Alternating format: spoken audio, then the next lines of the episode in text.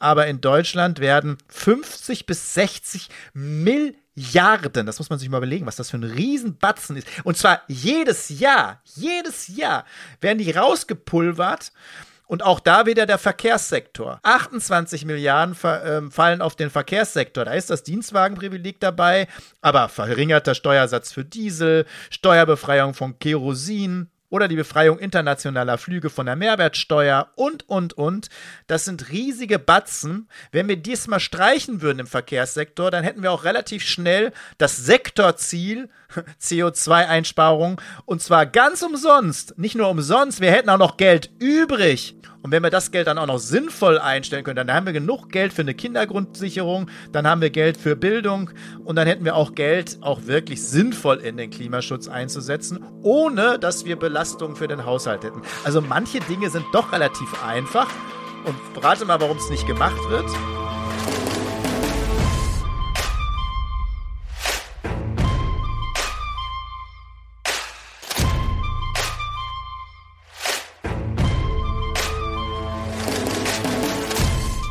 Herzlich willkommen zu einer neuen Folge vom Lobbyland Podcast. Lobbyland, das ist ein Buch, ein Podcast, eine Initiative gegen den Ausverkauf und die Demontage der Demokratie. Wir beschäftigen uns mit den Themen Lobbyismus, Transparenz, Korruption und Demokratie. Setzen sie in Beziehung zu den aktuellen Themen.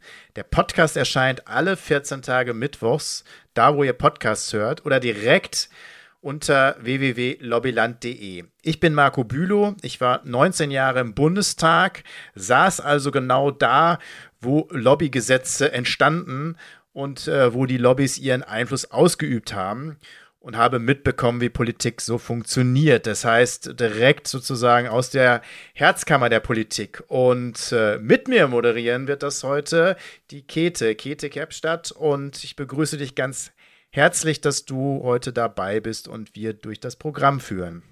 Hey na, lieber Marco, es geht wieder los. Heute Folge 36 unseres Lobbyland Podcasts und heute geht es im Anschluss zu der letzten Folge weiter mit komplexen Lösungen.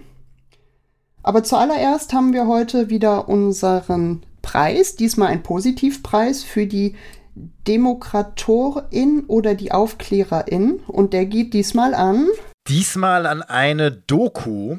Ähm, ich finde das ganz gut, dass das auch mal erwähnt wird, dass es noch doch gute Dokus gibt. Bei aller Kritik, die ich auch gerne an den öffentlich-rechtlichen immer wieder habe, gerade im politischen Bereich, gerade bei den Talkshows muss man sagen, dass immer wieder auch gute Dokus produziert werden. Auch da leider mit weniger Mitteln immer mehr, aber zumindest immer doch noch guten Bereichen, was aber auch viel Eigenregie der Journalistinnen und Journalisten sind. Und die ich rausgesucht habe, ist äh, eine, die natürlich zum Thema passt.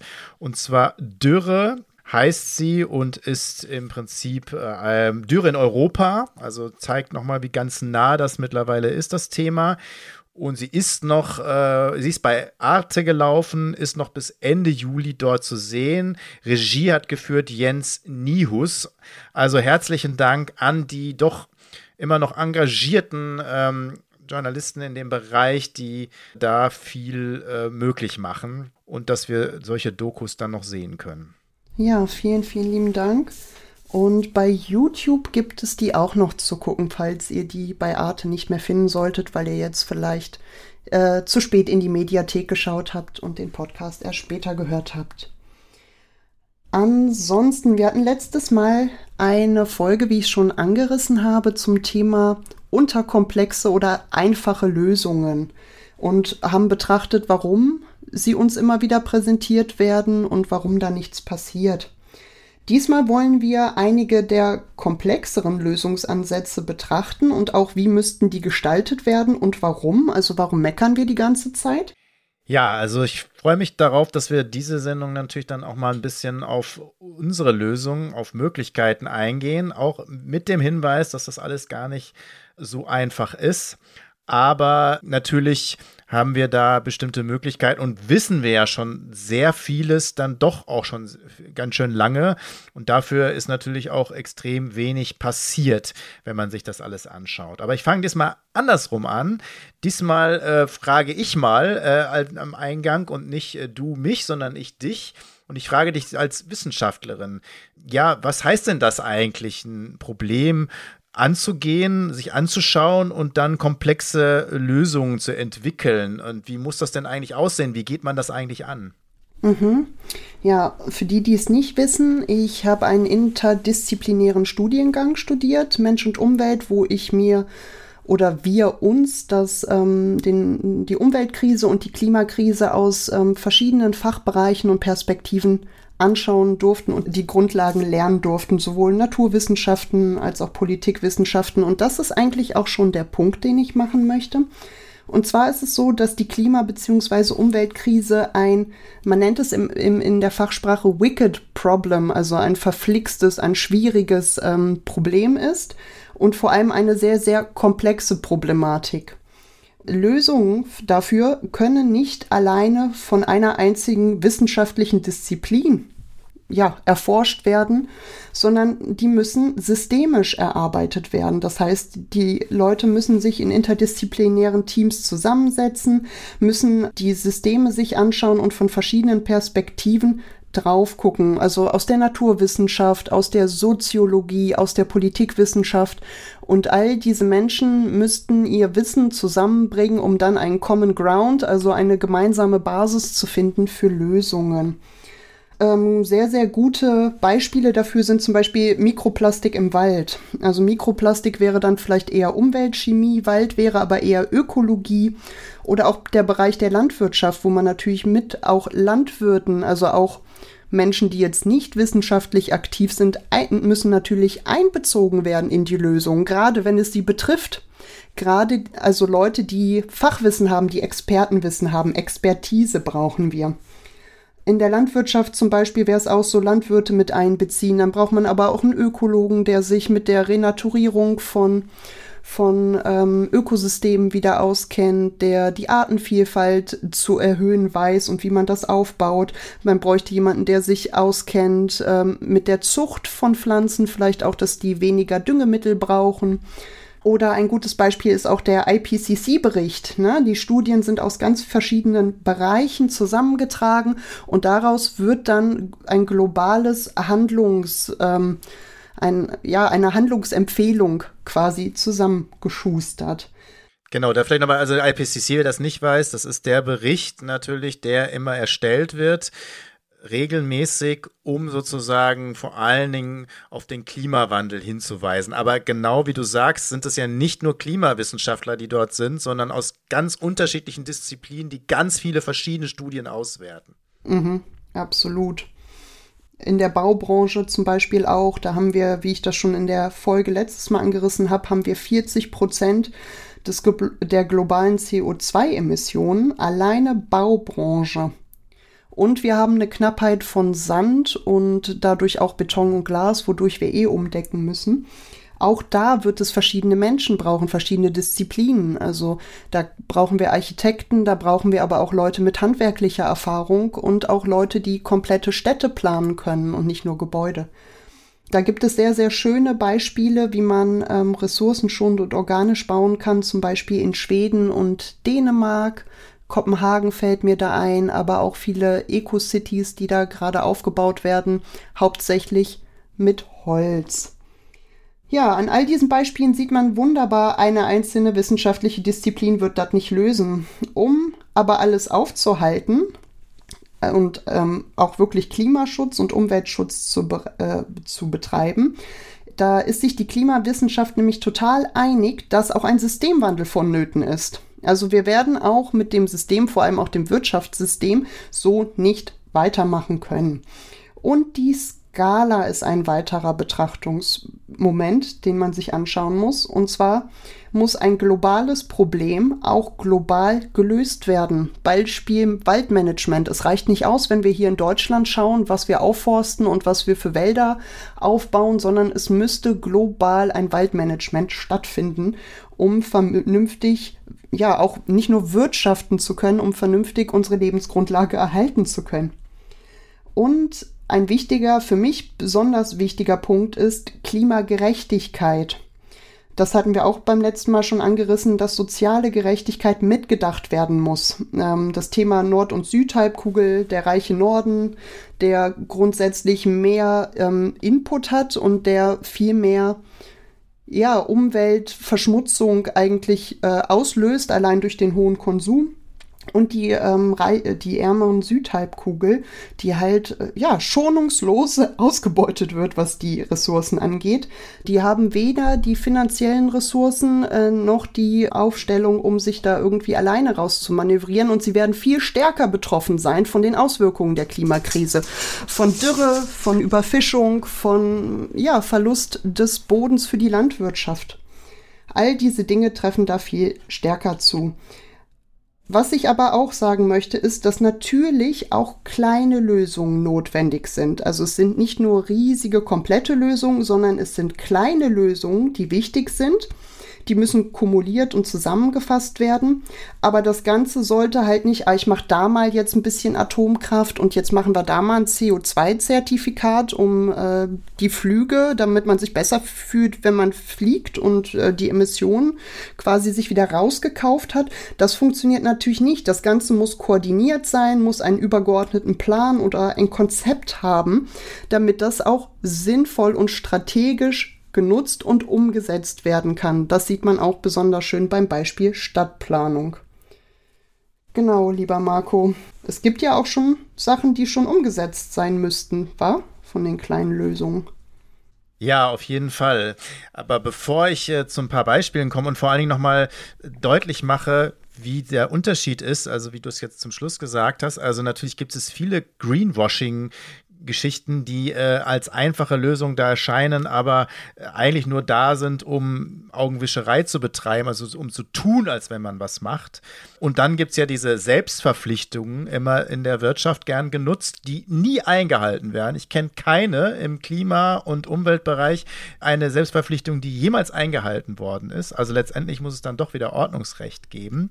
Aber bevor ich zu ein paar Punkten komme, vielleicht nochmal das finde ich ganz spannend, wie du es gesagt hast, mit den, mit den Disziplinen, die zusammenarbeiten müssen in der, in, in der Wissenschaft. Weil es ja auch mal diese Diskussion um die Wissenschaft gibt. Also Wissenschaft muss durchaus auch skeptisch betrachtet werden. Das mhm. tut sie ja auch selbst. Natürlich ist eine wissenschaftliche Erkenntnis durch eine Studie, durch irgendeine Erkenntnis ganz sicherlich nicht dann wirklich das, was auch, was auch zählt. Weil natürlich kann sich Wissenschaft irren und das haben wir auch schon häufig erlebt in der Geschichte der Wissenschaft. Aber Wissenschaft macht gerade aus und gerade natürlich heute, dass sie sich ergänzen und dass sie sich selbst kontrollieren dass sozusagen ähm, neue Erkenntnisse immer auch von anderen wieder überprüft werden. Und nur wenn es immer wieder bestätigt und überprüft wird und neue Studien kommen und so weiter, dann kristallisiert sich Wissenschaft heraus, die äh, sehr tragfähig ist. Und das sozusagen haben wir natürlich erst recht, wenn über die Disziplin hinaus was erfahren wird. So ist es zum Beispiel in der Klima- und Umweltwissenschaft, wissen wir halt mittlerweile doch schon sehr viel, weil da sehr viel äh, ähm, sozusagen zusammengetragen worden ist. Und trotzdem ist es natürlich manchmal eine Wahrscheinlichkeitsrechnung. Mhm. Aber ich nenne das mal beim, bei dem Klima. Also wenn wir eine Wahrscheinlichkeitsrechnung haben und alle Studien, die wir jetzt kriegen, zeigen ja so, dass das alles sogar viel schneller geht, als die Wissenschaft uns vorausgesagt hat. Ne? Nicht langsamer, sondern schneller geht leider. Ja. Äh, aber natürlich ist es trotzdem eine Wahrscheinlichkeitsrechnung. Aber ich sag das mal so, wenn mein Kind auf einer Mauer läuft, und die Wahrscheinlichkeit, die irgendjemand ausrechnet, dass dieses Kind, also mein Kind, dann runterfällt, würde steigen dann wäre mir völlig egal, sozusagen, ne, wie, be wie beweislastig das jetzt ist und ob das auf ein Prozent genau rauskommt, sondern ich würde mein Kind natürlich da sofort runterholen, weil die Wahrscheinlichkeit besteht, es fällt runter. Ja, Aber natürlich. wir machen genau das Gegenteil mit dem Klima. Ne, mhm. Ne, wir lassen das Kind laufen und der Weg wird immer schmaler und die Wahrscheinlichkeit, dass es abstürzt, immer größer. Genau das tun wir. Also das vielleicht nochmal zur Wissenschaft. Mhm. Aber jetzt zu diesen Lösungen, äh, die nicht Greenwashing äh, sind und die wir halt schon längst haben müssten, weil es wird ja immer gesagt, das kostet alles so viel Geld und deswegen können wir das nicht machen. Auch darauf sind wir schon mal eingegangen beim letzten Mal. Dabei gibt es ja doch einfache Lösungen, die man schnell umsetzen kann und die noch nicht mehr viel Geld kosten, sondern im Gegenteil. Also Tempolimit wäre ja so eine Geschichte. Ne? Es würde nur mhm. Vorteile bringen. Es würde auch weniger Tote geben, es würde weniger Unfallopfer geben, äh, man würde das Klima schonen. Und dann ist es Quatsch, darüber zu diskutieren, wie viel das jetzt einbringen wird. Natürlich wird das alleine nicht das Klima retten, aber es wäre ein Beitrag und der schnell umzusetzen ist. Und Deutschland ist das letzte Land, wirklich das allerletzte Land, was das noch nicht begriffen hat. Ja. Äh, und auch da wieder mein Appell, das liegt nicht an einer Partei, das liegt dann schon an dem Zusammenschluss, weil es kostet kein Geld. Ah, doch, hm. die Schilder tut, das, die gibt es ja auch nicht genug, ne, haben wir erfahren. Aber äh, diese Ausreden kennen wir. Das Deutschland-Ticket, das eingeführt worden ist, ja, auch das leistet einen Beitrag, aber eben kein Beitrag, der ausreicht. Ja, das, das kostet schon ein bisschen Geld. Aber ich nenne mal dann auch eine Zahl, die deutlich macht, dass wir das eigentlich viel günstiger anbieten könnten, damit es wirklich einen größeren Beitrag leistet äh, und dann natürlich auch den ÖPNV ausbauen müssten. Und auch dazu gibt es eigentlich das Geld. Das mhm. Deutschland-Ticket kostet jetzt mit dem doch relativ hohen Preis äh, pro Monat 1,5 Milliarden alleine durch das Dienstwagenprivileg, also eine Subvention, die wir geben, dass Unternehmen Dienstwagen bestellen können und dann gerne große, dicke Autos kaufen, die sozusagen gar nichts mit ihrer Arbeit oder damit zu tun haben, weil also einen Jeep und SUV bräuchte vielleicht nur jemand, der irgendwie in der Forstwirtschaft arbeitet, aber die werden natürlich gerne für andere genommen. Dieses Dienstwagenprivileg kostet über 5 Milliarden. Also mehr als dreimal so viel wie das Deutschland-Ticket. Also Dienstwagenprivileg total zurecht schrumpfen und schon haben wir ein sehr günstiges Deutschland-Ticket und könnten sogar noch Geld geben in den Ausbau des ÖPNV. Ganz einfach, finde ich. Mhm. Oder auch andere Dinge. Wir haben ja sogar Belastungen, äh, die den Klimaschutz behindern, wie wir haben Abstandsregelungen für äh, Windkrafträder aufgestellt und die haben wir nur aufgestellt, um sie zu verhindern. Deswegen konnten in Bayern und in anderen Bundesländern so gut wie keine Windkrafträder aufgestellt werden in den letzten Jahren. Mhm. Und das wurde nur als, es ist sozusagen nur ein Verhinderungsgesetz gewesen, wie auch der Solardeckel und andere Dinge. Wenn man das abschaffen würde, würde man ganz viel Innovation auslösen, ohne einen Cent, der rein investiert würde. Und natürlich, ich habe das gerade schon angesprochen, es gibt Dinge, da muss das Ordnungsrecht kommen. Äh, da wird dann immer geschrien, das ist der Untergang des Abendlandes, wenn das kommt. Aber am Ende hat es sogar Innovationen ausgelöst, als der Katalysator eingeführt worden ist, als Filteranlagen eingeführt worden sind, haben alle geschrien, das geht nicht, das ist äh, das Ende des, des, Industriestandorts in Deutschland und, und, und, und. Es wird also immer das große Ende ausgerufen. Was hat es getan, als Deutschland das dann eingeführt haben? Äh, haben andere Länder nachgezogen. So, und das heißt, die zum Beispiel Autofirmen, die den Katalysator einführen mussten, konnten sich dann vor Bestellungen nicht mehr retten, weil sie auch in anderen Ländern mhm. dann auf einmal diesen Standard hatten. Das heißt, es löst einfach häufig sogar Innovationen aus und es ist so einfach und da müssen einfach bestimmte Gebote und Verbote hin. Und da habe ich auch keine Angst vor Verbotspartei. Die größte Verbotspartei ist eh die Union, ne, was da alles verboten ist in welchen Bereichen, das wissen wir alles, ne, vom Rasenbetreten verboten bis sonst was alles verboten. Also äh, ich finde, das kann man durchaus da auch machen. Und ich nenne noch einen Punkt, weil der eigentlich jetzt diskutiert werden müsste, aber oder eigentlich jedes Jahr diskutiert werden müsste, aber nie diskutiert wird. Das sind die Subventionen. Ich habe gerade schon das Dienstwagenprivileg angesprochen, aber in Deutschland werden 50 bis 60 Milliarden, das muss man sich mal überlegen, was das für ein Riesenbatzen ist. Und zwar jedes Jahr, jedes Jahr werden die rausgepulvert, um einigen wenigen eine Subvention, ein Geschenk zu machen, also weniger Kosten zu verursachen bei bestimmten Leuten, die dann sozusagen da was einsparen. Und das sind meistens Eliten, das sind meistens die, die gar nicht darauf angewiesen sind.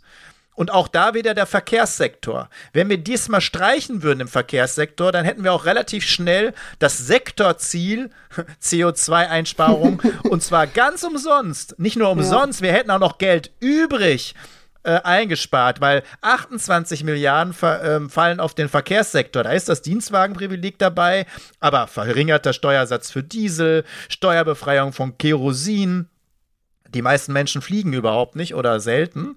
Das heißt, auch da haben ja nur bestimmte Leute was davon. Oder die Befreiung internationaler Flüge von der mhm. Mehrwertsteuer und, und, und. Das sind riesige Batzen. Und wenn wir das Geld dann auch noch sinnvoll einstellen können, dann haben wir genug Geld für eine Kindergrundsicherung, dann haben wir Geld für Bildung und dann hätten wir auch Geld äh, zum Beispiel den auch wirklich sinnvoll in den Klimaschutz einzusetzen, ohne dass wir Belastungen für den Haushalt hätten. Also manche Dinge sind doch relativ einfach und warum wird's nicht, und rate mal, warum es nicht gemacht wird? Mm, Hat es was mit Lobby zu tun? ja, weil genau da wird es immer nicht gemacht, wo starke Lobbys sind, die einflussreich sind, die reich sind, die das verhindern. Und zwar mit den Marionetten in der Politik, die sich immer gerne gemein machen mit diesen Lobbyisten, gerne auch einen Nebenjob von denen annehmen oder dann gerne äh, auch hinterher als Lobbyist dahin wechseln und dann als Politiker schon sich dahinstellen und äh, sagen, das ist unantastbar, das machen wir nicht oder noch eine Subvention äh, raushauen, äh, um denen äh, zu gefallen und am Ende zahlen wir die Zeche. Man sagt ja auch nicht ohne Son äh, umsonst, FDP bedeutet fahr doch Porsche. ja. Das hat ja auch seinen Grund, ne? Ja, aber auch da nochmal, weil es ja auch immer genannt wird, ne, der, der direkte Draht von Lindner zum Porsche-Chef. Ich wette damit, dass fast jeder Minister die gleichen direkten Drahte hat und zwar nicht äh, zu äh, irgendjemand aus der äh, Bevölkerung, sondern zu den äh, Wirtschaftsbossen in den wichtigsten Lobbygruppen. Absolut. Ich glaube, eins der Sachen, ähm, warum so viele von den Dingen auch nicht umgesetzt werden, beziehungsweise ähm, gerade im Verkehrssektor, da kommt ja häufig das große Geschrei Freiheit und dieses, was gern zitiert wird, es gibt kein richtiges Leben im Falschen, also mhm. solange es keine systemischen Lösungen gibt mhm. und nur auf persönlicher Ebene, ähm, das ist ja, das geht ja nicht. Ähm, aber richtig ist ja, dass beides zusammengelebt werden muss.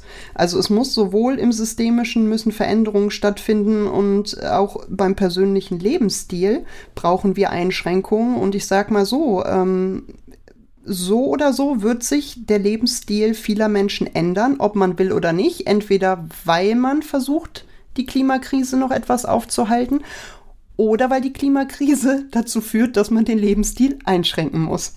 So oder so führt da kein Weg dran vorbei. Und deswegen würde ich jetzt gerne mal mit dir drauf gucken, was gibt es denn für Lösungen auf einer eher systemischen Ebene auch, die äh, komplexer gestaltet sind. Und da hattest du uns ja einen schönen, ein schönes Beispiel aus der um Umweltökonomie mitgebracht. Ja, ich habe zwei Sachen mitgebracht. Und zwar, wir steigern das. Ne? Also eine etwas mhm. komplexere Lösung, die habe ich auch ganz schnell erklärt. Und dann nehmen wir uns ein bisschen Zeit mal für, für die wirklich komplexe Lösung oder besser gesagt Ansatz einer Lösung, äh, weil das wirklich ein bisschen äh, komplizierter ist. Aber eine Lösung, die man relativ schnell machen könnte, auch wenn man natürlich da schon mehrere Sachen berücksichtigen müsste, wäre das sogenannte Top Runner Programm. Das war mal ein Programm, relativ reduziert in Japan eingesetzt, eigentlich sehr erfolgreich und interessanterweise abgesetzt, weil es erfolgreich war. Ich sage gleich warum. Und zwar hat man bei technischen Geräten, also nehmen wir mal einen Kühlschrank, mhm. ähm, gesagt, okay, heute ist äh, Messtag und dann hat man also einen Tag festgelegt, an dem die Geräte gemessen worden sind und die Leistung gemessen wurde und vor allem die Effizienz gemessen wurde dieser Kühlschränke. Hier hat man ja dann so glorreich irgendwann mal gemacht A, A, B, C, sonst was und dann hat man nicht mal es geschafft, das weiter zu vollziehen, sondern jetzt nennt man ja die Geräte A++++. Ne? weil, weil man nämlich dann mit einem Gerät B äh, noch das Gefühl hätte, man hätte ein gutes Gerät. Dabei ist Gerät B jetzt eigentlich schon nicht mehr nur äh, es geht, sondern eigentlich schon total neben der Kappe. Ähm, mhm. Also auch noch Verwirrung der Verbraucher.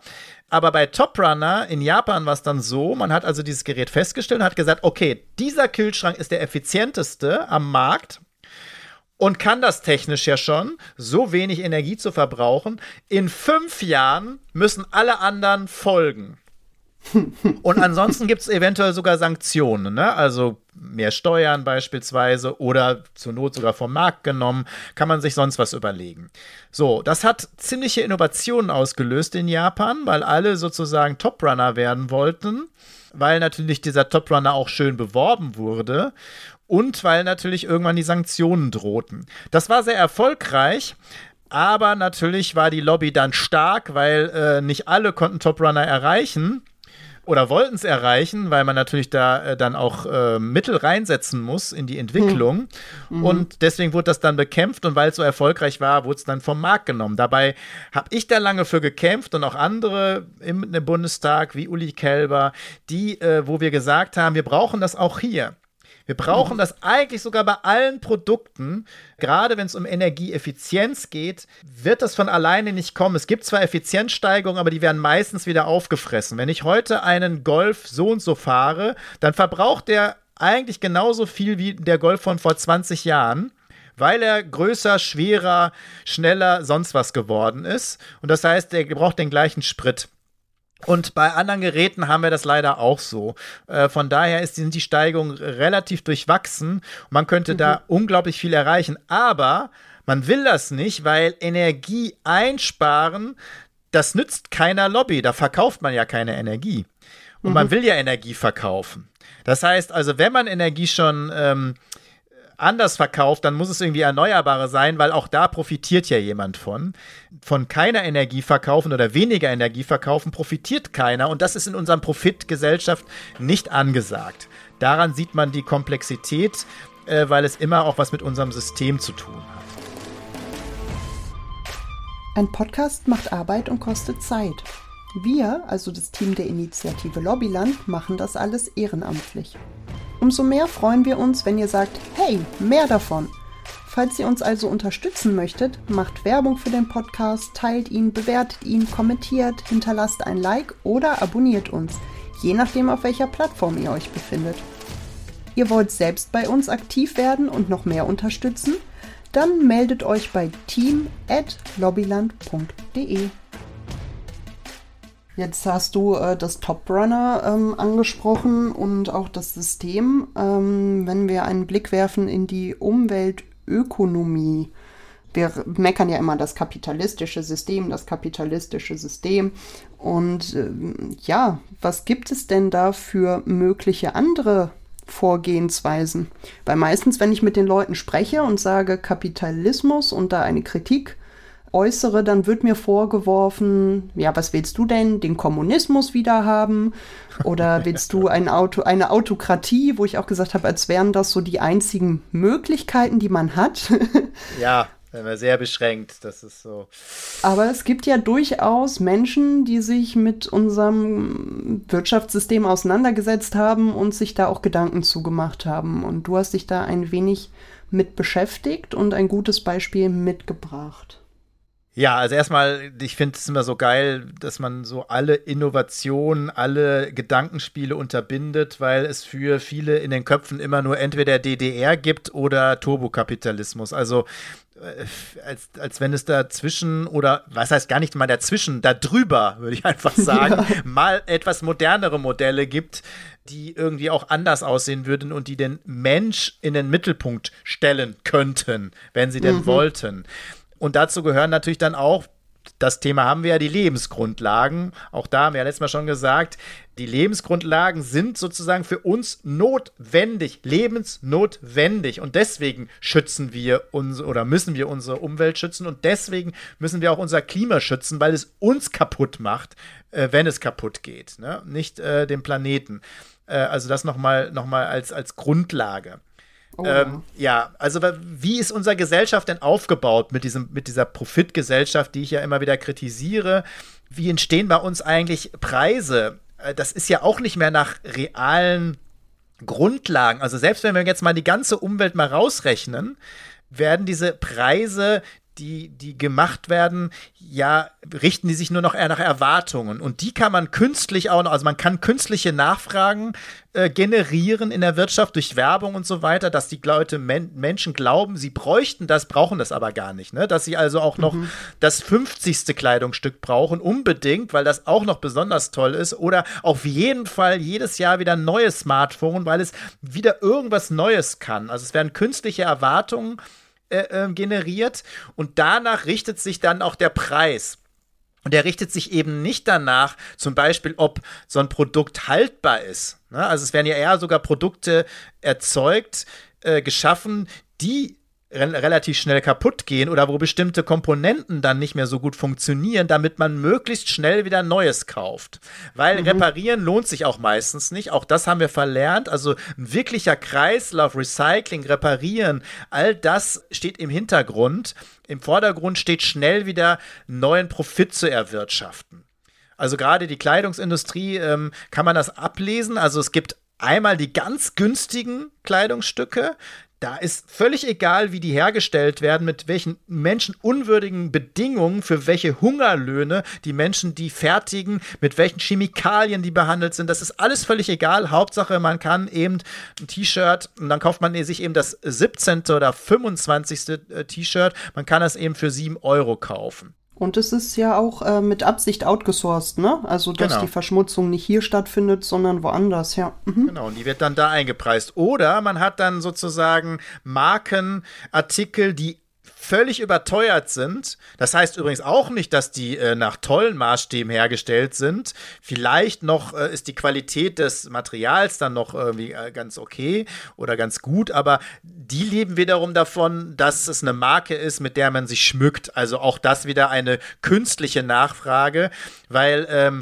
ob da jetzt äh, Yves Laurent oder sonst wer draufsteht, ist eigentlich ja völlig egal. Das ist ein Statusobjekt. Also an der Kleidungsindustrie sieht man schön, wie, wie eigentlich so unser Profitsystem aufgebaut ist. Und das könnte man ganz anders abbilden oder das müsste man ganz anders abbilden, übrigens in allen Bereichen. Vielleicht noch eine, ein Fakt noch, ähm, der größtwachsendste Abfallbereich in Europa, jetzt wundern sich wahrscheinlich einige, ist der Elektroschrott. Weil wir immer mehr Geräte haben, die wir schnell entsorgen Mhm. Äh, oh, und übrigens habe ich dann noch was anderes äh, dazu gelesen, dass wir mittlerweile ganz viel zu Hause auch noch horten, also noch nicht mal entsorgen. es bleibt auch noch zu Hause liegen, obwohl ja da viele ähm, Bereiche drin sind, die man ja noch gut gebrauchen könnte. Aber der, der Elektroschrott ist der größtwachsendste Markt. 2017 alleine schon 3,5 Millionen Tonnen, die dort gehortet werden, von einem Jahr. Das muss man sich mal vorstellen, nur in Europa. Boah. Und nur 40 Prozent davon werden recycelt, also von dem, was wirklich abgegeben wird, was ansonsten noch irgendwo im Keller rumliegt und so, ganz zu schweigen. Mhm. Das heißt, wenn man das mal zusammenrechnet, insgesamt, es ist genau immer so die Maxime, die ich umdrehen möchte. Hier ist es so, in dieser Welt, in der ich ja nun lebe, dass es einfach und günstig ist, zerstörerisch zu leben. Ne? Es mhm. ist halt günstig, dieses 7-Euro-T-Shirt zu kaufen. Und damit ganz viel Chemie, schlechte Arbeitsbedingungen und so weiter ähm, ja, zu fördern, muss man ja sagen. Da denkt ja keiner drüber nach, wenn er so ein T-Shirt kauft. Also es ist einfach und günstig, zerstörerisch zu leben. Das könnte ich jetzt über ganz viele Bereiche mitmachen. Es ist immer noch günstiger, wenn ich mit dem Auto, ich wohne relativ stadtnah, wenn ich mit dem Auto in die Innenstadt fahre, dort parke, also das Ticket auch regulär bezahle und so weiter, das ist günstiger, als wenn ich mit der Kurzstrecke mit der U-Bahn fahre. Mhm. Und meistens ist ja auch die Stadt so aufgebaut, dass es auch noch schneller geht. Das mhm. heißt, ähm, also ich lebe einfacher und günstiger und das gefällt mir natürlich gut. Und es wird teuer und kompliziert, wenn ich nachhaltiger lebe. Das heißt, wenn ich mich darüber mit beschäftige, wie zum Beispiel Kleidungsstücke. Wo habe ich dann vielleicht nachhaltigere Kleidungsstücke? Wo werden die produziert? Wo kommen die her? Das ist total kompliziert, mir darüber Gedanken zu machen. Ne? Oder ähm, dann wird es auch teuer. Ne, weil die werden natürlich dann meistens nicht so günstig. Auch bei Nahrung, da muss ich vielleicht teurere Nahrung kaufen. Alles das hindert natürlich den normalen Verbraucher dran, das zu tun, weil mhm. über den Preis wird natürlich ganz viel abgebildet. Das heißt, wir müssen eigentlich ein System finden, wie sich solche Schädigungen Arbeitsbedingungen, aber eben auch Schädigung der Lebensgrundlagen, Verschmutzung des Wassers, CO2-Ausstoß und so weiter im Preis wiederfinden. Es kann also nicht mhm. sein, dass wir Dinge kaufen, die super günstig sind, aber eigentlich total zerstörerisch wirken. Und auf der anderen Seite wir sehr teure Produkte haben, dann äh, die wir uns, die viele sich von uns nicht leisten können und die dann wirklich ein bisschen nachhaltiger sind. Das heißt, das muss man umkehren. Genau, da wollte ich fragen, also meinst du quasi, dass man ähm, der Natur durch den Preis oder durch die Einpreisung einen Wert auch zuschreibt, die sie jetzt aktuell nicht hat? Ja, also das ist natürlich eine Diskussion, die wir nicht zu Ende führen können. Und daran sieht man schon, wie komplex es ist. Natur hat natürlich einen Wert an sich, den man niemals ökonomisch bemessen kann. Ne? So ein Wald, der lebt, der biodivers ist, ähm, also wo es viele Pflanzen, Tiere gibt, viele Zusammenhänge gibt, den können wir gar nicht beziffern an Wert. Das geht gar nicht. Ne? Und der hat ja auch einen Wert, also auch für uns Menschen. Wenn ich da durchgehe durch den Wald, dann äh, beruhige ich mich, ne? dann geht es mir gut. Äh, das kann ich ja alles gar nicht in Geld äh, aufwiegen. Mhm. Ähm, das, da, darum geht es auch nicht. Aber es geht zumindest darum, dass das, was ich produziere, ein Produkt, was ich auf den Markt gebe, dass die Zerstörung, die das verursacht, dass die zumindest irgendwie bemessen wird in einem Wert, auch in einem ökonomischen Wert, den ich dann bezahlen muss als Konsument. Dann kann ich den immer noch kaufen. Also ich habe weiterhin die Freiheit, den zu kaufen. Auch da muss man Grenzen setzen, finde ich. Aber dann muss ich das auch bezahlen. Dann muss ich das einpreisen.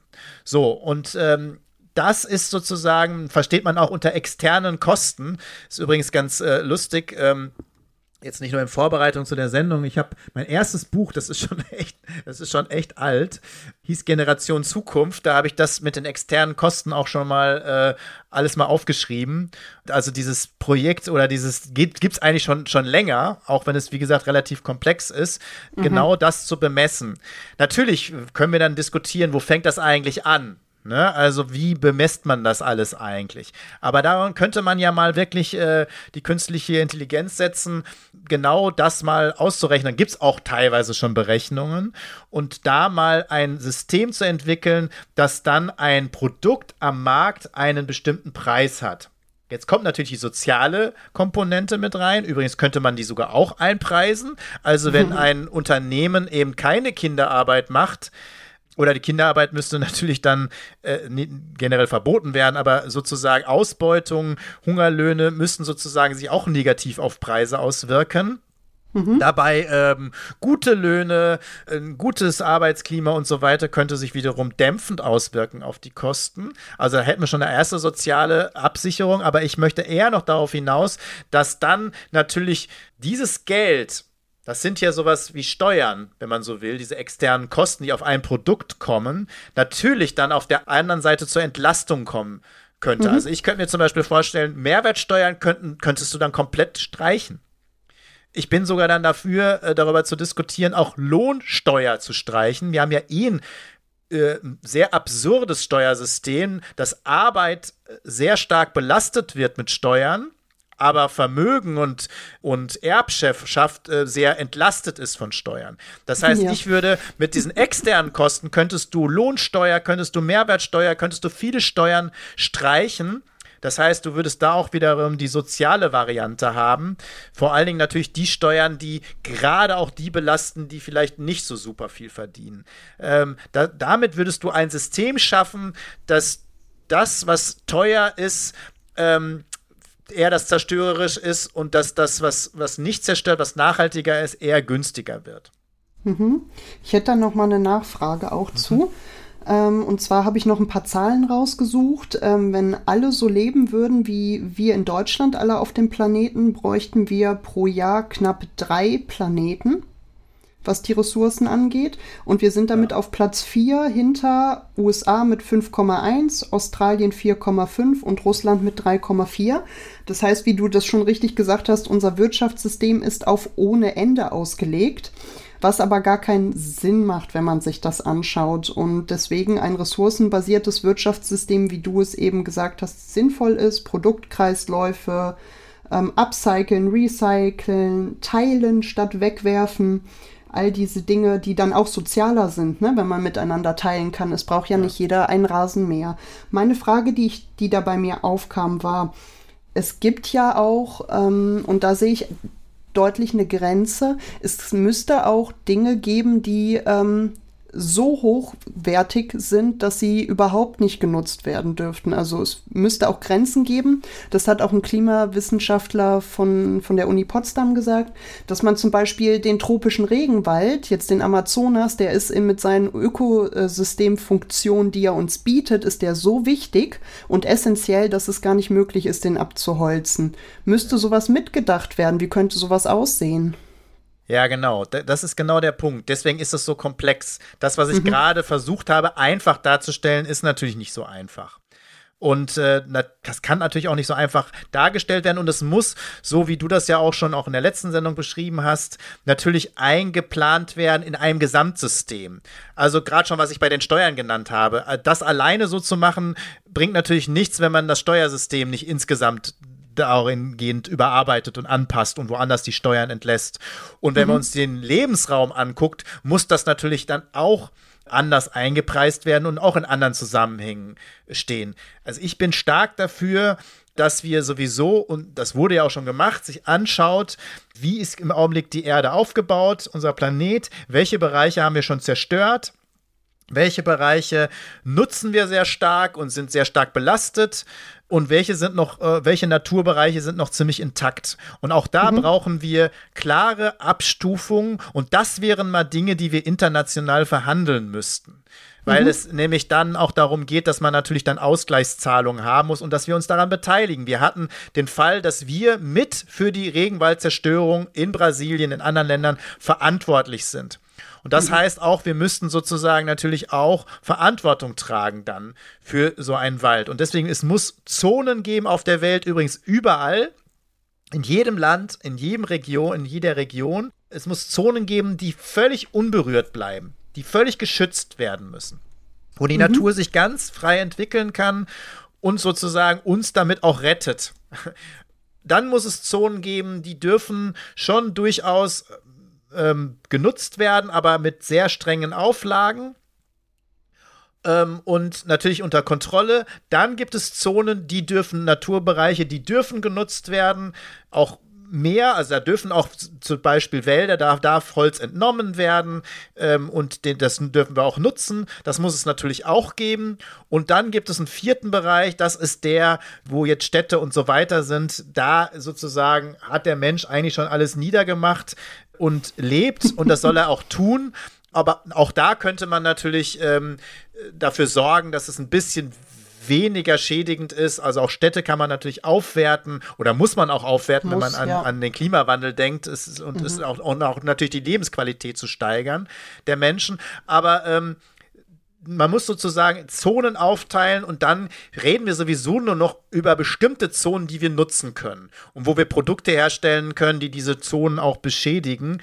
Aber ich glaube, wir hätten Natürlich braucht man auch dafür Geld, um das äh, zu machen, um zum Beispiel auch Zonen zu schützen. Und auch das könnte man nehmen, eben von den externen Kosten, weil natürlich am besten ist das international, die zu erheben. Da muss man sich dann auf Preise einigen.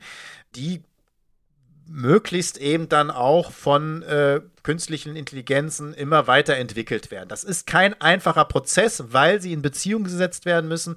Aber daran müssten wir endlich mal arbeiten, weil ich habe ja schon gesagt, also diese Idee mit den externen Kosten, die gibt es schon viele, die gibt es schon Jahrzehnte. Stichwort Finnland und BIP. Normalerweise wird das Bruttoinlandsprodukt ja überall, ich glaube weltweit, sehr ähnlich berechnet. In Finnland gibt es aber eine sehr spannende Ausnahme und das schon seit längerer Zeit. Was machen die Finnen anders als der Rest von uns? Also erstmal muss man sagen, das BIP, das passt zu der Diskussion, die wir gerade geführt haben, sagt überhaupt nichts darüber aus, wie wir wirklich wirtschaften und vor allen Dingen, ob es uns damit gut geht. Ne? Also ob das äh, Werte für die Zukunft schafft. Also äh, es gibt einen Krieg oder Zerstörung, es gibt eine Jahrhundertflut und dann steigt das BIP, weil wir dann da wieder irgendwas aufbauen. Und es ist völlig egal, wie wir das dann wieder aufbauen, ob dann der nächste Flut das wieder alles kaputt macht. Das BIP ist gestiegen. Deswegen ist das BIP sehr einseitig und äh, sowieso ja seit auch schon ja, seit Jahrzehnten in der Kritik und man müsste zumindest mal und da gibt es auch schon Möglichkeiten und Alternativen andere Maßstäbe finden, wo auch andere Dinge wie jetzt bei den externen Kosten eingepreist sind. Also wo natürlich Zerst Naturzerstörung mit drin ist, wo ähm, CO2 mit drin ist, wo auch ähm, Bildung und Wissenschaft mit drin ist ähm, also wie eine Gesellschaft praktisch, also ob sie wirklich fortschreitet, ob wir uns, ob es uns wirklich besser geht. Mhm. Das müsste es abbilden und das tut es nicht. Äh, aber ich habe ja davon gesprochen, dass es schon andere Indikatoren gibt. Und Finnland, äh, meines Erachtens, zumindest weiß ich es nicht von anderen Ländern, doch, ich, doch, ich weiß es noch. Bhutan hat äh, das Bundes Glücksprodukt ah, eingefügt. Ja, also die haben das noch, noch mal ganz anders gemacht. Äh, können wir auch mal irgendwann drauf, drüber eingehen. Sehr spannend. Ähm, also die gucken wirklich da, was bringt den Menschen Zufriedenheit und Glück und nicht nur, was nutzt einigen wenigen. Und in Finnland aber zumindest gibt es eine alternative Messmethode, das Genuine Progress, es ist der Genuine Progress Indicator, kurz GPE und da ist eingepreist zum Beispiel Kosten für Wasserverschmutzung, CO2, Waldzerstörung. Und hm. die haben den schon Jahrzehnte, also viele Jahrzehnte schon berechnet. Äh, die haben auch immer das, B, äh, das, äh, das Bundesinlandsprodukt, aber eben auch diesen Indikator. Und 40er, 50er, 60er, 70er Jahre und so weiter ging das alles irgendwie schön immer nach oben, beides.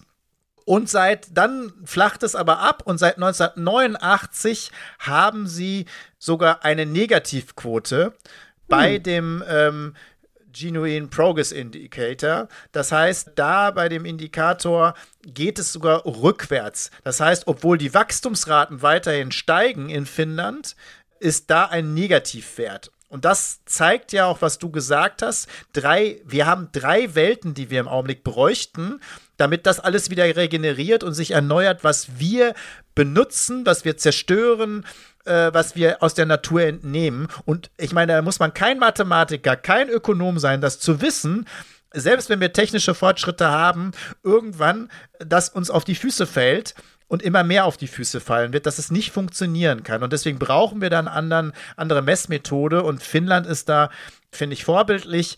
Ich würde das gerne auch mal für Deutschland haben. Dann will wir nämlich ganz andere Nachrichten haben und auch andere politische Diskussionen. Aber das will man natürlich wieder nicht. Natürlich warum nicht? nicht? Und warum nicht, liebe Käthe? Warum will man das wohl nicht haben? Äh, Lobby. ja. Wir kommen immer wieder auf dieses Lobbyland zurück. Und das ist ja eigentlich, es ist ja eine Lobbywelt hm. muss man ja sagen, weil einzelne starke Lobbyisten, die jetzt die Szenerie beherrschen, natürlich so viel Geld und Macht und Einfluss haben, auch in demokratischen Ländern über die Politik, dass sie das verhindern. Genau mhm. deswegen werden so vernünftige Dinge, auch wenn sie komplexer sind, nicht gemacht. Und solange wir da das Wirtschaftssystem nicht umbauen, werden wir auch das systemische Ziel der sozialen Gerechtigkeit überhaupt nicht erreichen können. Ne? Weil solange die Ressourcen, die sind ja nicht nur begrenzt, die sind ja auch noch ungleich verteilt. Und solange die nicht gleich verteilt sind und wirklich jeder Mensch ähm, zumindest eben, äh, ebenbürtige Möglichkeiten hat und Zugang zu diesen Ressourcen hat, ähm, solange werden wir keine soziale Gerechtigkeit und keine Klimagerechtigkeit auf diesem Planeten überhaupt installieren. Also es hängt auch hier wieder alles miteinander zusammen. Ein ja. System. wir haben jetzt ja gesehen, dass ganz viel Forschung notwendig ist, um die Wissenslücken, die wir noch haben, zu schließen, dass es viele mögliche Ansätze gibt, aber viel auch noch so Try and Error, also Versuch und Fehler, dass man noch ganz viel ausprobieren muss, gerade in der Ökologie, aber auch das Finanzsystem. Finanzen, die man ausgibt, und das sagt auch der Weltklimarat in, sein, in dem IPCC, in dem Klimabericht, der sagt ganz klar, dass Finanzströme zukünftig dringend da hineinfließen sollten in Forschung, in Klimaanpassung, in Klimaschutz, statt in Subventionen und ähnliches, was meiner Meinung nach nur das alte und äh, sehr kränkelnde System, wie es ist, zementiert. Ja, eigentlich ist sogar unsere Finanzwirtschaft mit der größte Treiber für diese Zerstörung und der größte Hinderungsgrund, warum es nicht anders läuft. Und deswegen muss man immer der Spur des Geldes folgen. So ist unsere Welt aufgebaut. Das hätte ich auch gerne anders. Und deswegen haben wir uns so viel über Kosten und Geld und so weiter unterhalten, weil in unserer Welt hauptsächlich Profit und Geld zählt. Und das auch meistens dann in Macht umgesetzt wird. Und leider eben nicht nur in Diktaturen und autokratischen Systemen, sondern immer mehr auch in Demokratien. Und genau, aber in der Demokratie haben wir die Chance, das viel schneller zu ändern. Aber das muss auch endlich passieren. Das ist ein wunderschönes Schlussstatement, lieber Marco. Und wir haben noch eine Ankündigung zu machen. Wir gehen nämlich jetzt in die Sommerpause. Wann sind wir denn zurück? wir sind im September zurück. Also der August äh, ist Sommerpause und im September, da sagen wir dann noch rechtzeitig Bescheid, gibt es auf jeden Fall wieder zwei neue Folgen. Dann wieder mittwochs alle 14 Tage. Vielleicht können wir das noch kurz ankündigen, falls euch total langweilig ist jetzt in der Sommerpause, weil da gibt es ja wenig politische Formate, fast alle machen ein bisschen Urlaub, entspannen sich ein bisschen das Buch von Marco Lobbyland, das Buch zum Podcast, der Podcast zum Buch, zur Initiative, das gibt es jetzt als Hörbuch. Das heißt, ihr habt zukünftig keine sandigen Hände mehr am Strand oder müsst euch irgendwie mit der Creme in das Buch und so weiter und so fort Kopfhörer rein und entspannen oder halt auch nicht. und es, wird, es gibt es kostenlos. Wo erfahrt ihr auf der Seite www.lobbyland.de. Dort gibt es den Link und ja, viel Spaß dabei und naja, hoffentlich so die ein oder andere Einsicht. Und äh, vielleicht bringt es euch dazu, euch dann nach der Sommerpause politischer stärker zu beteiligen. Das würde mich sehr freuen. In diesem Sinne. Bis dahin und einen wunderschönen Sommer. Tschüss.